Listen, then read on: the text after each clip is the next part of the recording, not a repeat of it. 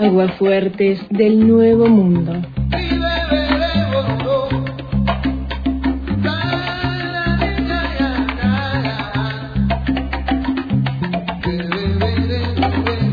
Buenos días, Antena. En 1923, un joven Jorge Luis Borges publicó su primer libro de poemas. Lo llamó Fervor de Buenos Aires y tuvo una pequeña tirada de alrededor de 300 ejemplares que fueron editados por el propio autor.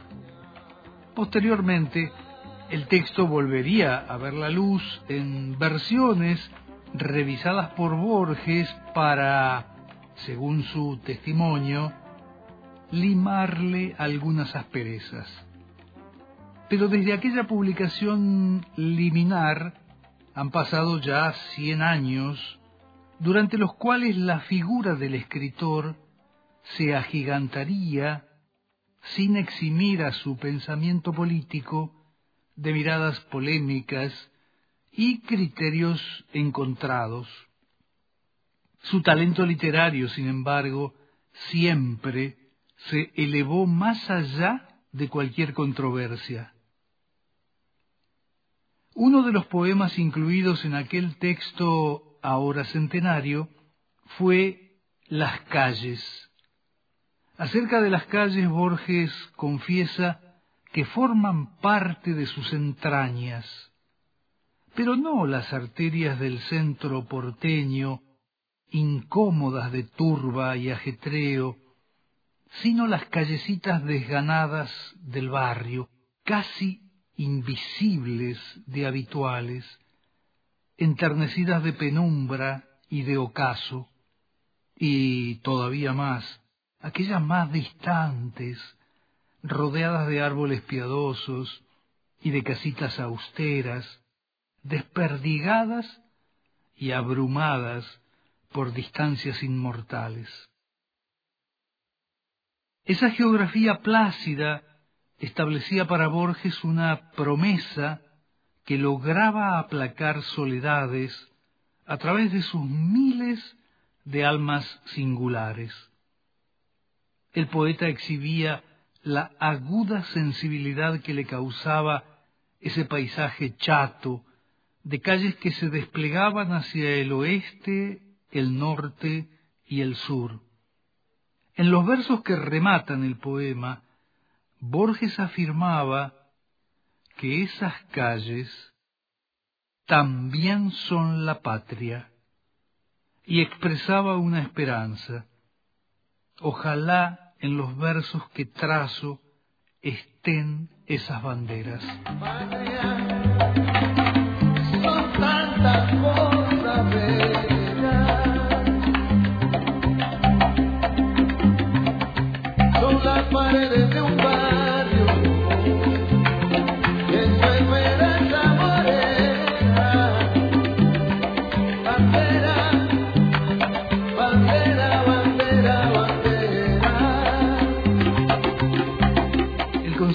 Patria sufrió reiteradas agresiones desde que aquel muchacho veinteañero se lo atribuyese a esas calles que ahora un político energúmeno propone privatizar. Algunos no te han respetado la voluntad, Borges. Esas banderas que tus versos quisieron trazar se desdibujan. Les pasa lo mismo que a los dos o tres colores del patio que otro poema tuyo nos cuenta que se cansan con la caída de la tarde. Las banderas evanescentes, sin embargo, deben su desvanecimiento a la insensibilidad de personas que no comparten las impresiones de apego hacia lo nuestro. Esta no es una reivindicación patriotera del terruño. No nos conmueven los alardeos exagerados y superficiales que únicamente constituyen una pose, un artificio, y nunca, una convicción leal. Por el contrario, una mueca de simpatía nos cruza el rostro cuando recordamos al español Miguel Gila, aquel que proponía monólogos desopilantes y reflexivos, a través de un cómplice que además era su muleta, un teléfono. Una de las opiniones que Gila solía reiterar es que la patria es un invento de los poderosos para que la gente sencilla diera su vida y su sangre por los intereses de esos mismos poderosos. En esa línea cuestionadora también podemos anotar al filósofo ruso Mikhail Bakunin. Bakunin, a quien se considera uno de los padres de una corriente de pensamiento tantas veces distorsionada como es el anarquismo, repetía aquello de que mi patria es el mundo, mi familia la humanidad. Pero esas manifestaciones de espesor humanista y preocupación por la gente de a pie no impiden que atendamos y consideremos la dimensión emocional y afectiva que prospera al calor de lo próximo, de lo inmediato, de aquello que nos conmueve más porque conocemos mejor. Desde niño aprendí que patria es memoria y sueño bajo la piel. Mira mis manos llenas de hermanos. Una vuelta de tuerca interesante y provocativa es la que supuso la afirmación de que la patria es el otro. Quizás la frase esté verbalizando la voluntad de romper el cerco de egoísmo individualista. Tal vez patentice la intención de contener a los que opinan distinto en un espacio en el que puedan convivir formas de pensar diferentes. Aunque en ese caso probablemente sería más acertado proponer que la patria también es el otro. Yo nací en este país, mi padre hablaba de otro destino. Nada de lo que viví se ha muerto en tanto yo siga vivo. La verdad es este amor que florece bajo el sol. Desde niño aprendí que patria es memoria y sueño bajo la piel.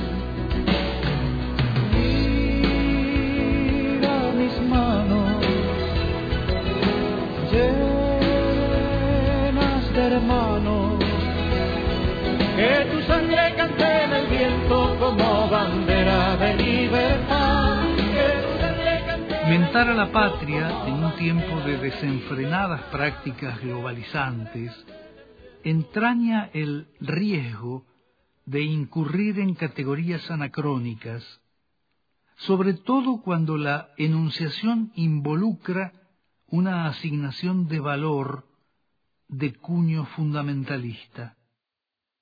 La asociación con reivindicaciones nacionalistas ha tenido aplicaciones profundamente antisolidarias y muy poco fraternas, cuando no totalitarias, si el planteo se formulaba desde el nacionalsocialismo o sus adyacencias.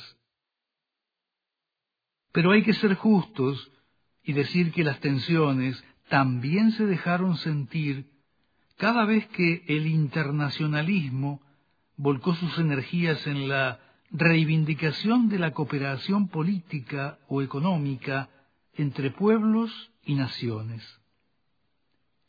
En cualquier caso, sin afanes excluyentes ni vocación de postergar a nadie, la dimensión emotiva y afectiva de la palabra patria es algo palpable en las voces de algunos y es una impostación hipócrita en las expresiones de otros.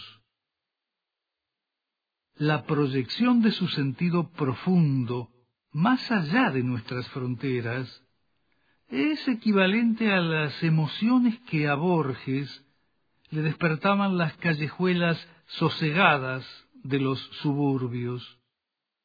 Solo que no es grato concebirnos como parte de un centro que mire por encima del hombro a sus arrabales.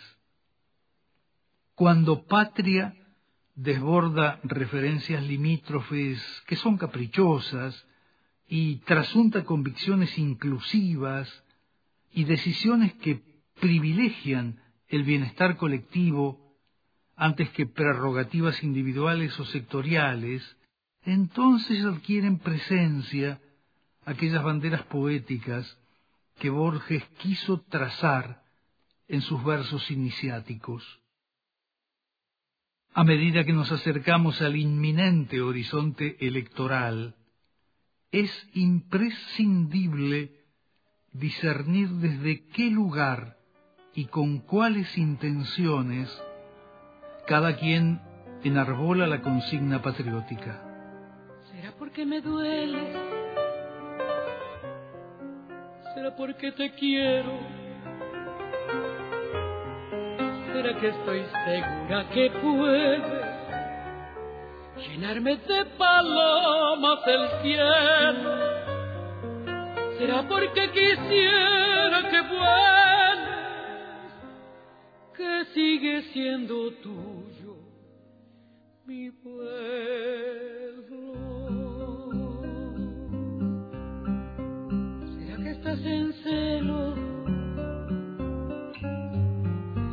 Velando la alborada? ¿O acaso acumulando desvelos? largamente acunada, tan solo se levanta del suelo el que del todo extiende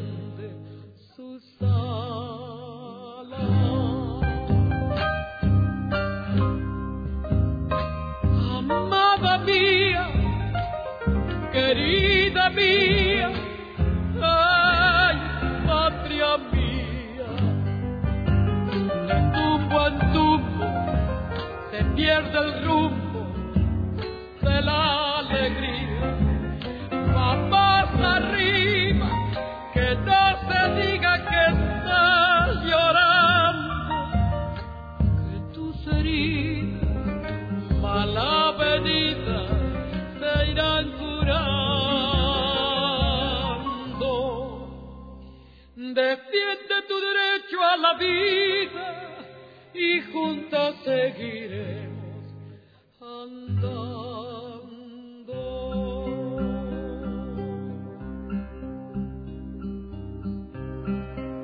¿Será que ya no quieres sufrir más desengaño?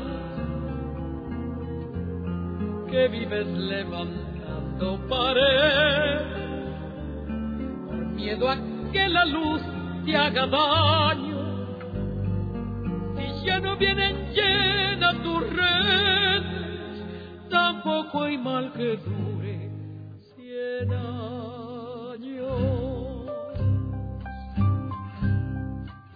Quizás en apariencia te alejas o me alejo. El caso es que sufrimos de ausencia dolor ambiguo y parejo. Amor no significa querencia, también se puede amar desde lejos.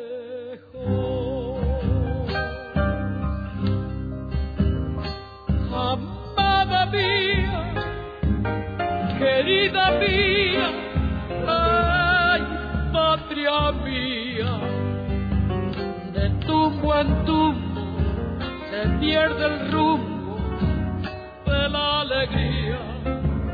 Vamos arriba, que no se diga que estás llorando, que tus heridas malavenidas se irán curando.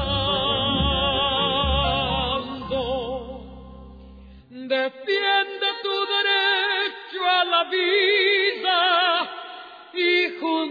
seguiremos cantando.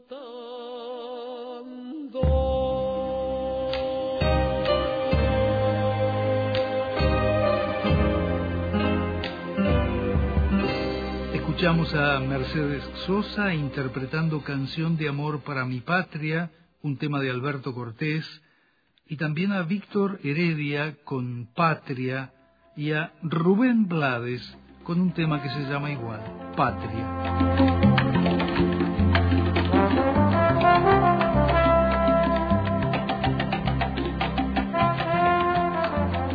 Chao. Hasta la próxima Agua Fuerte. Aguafuertes del Nuevo Mundo.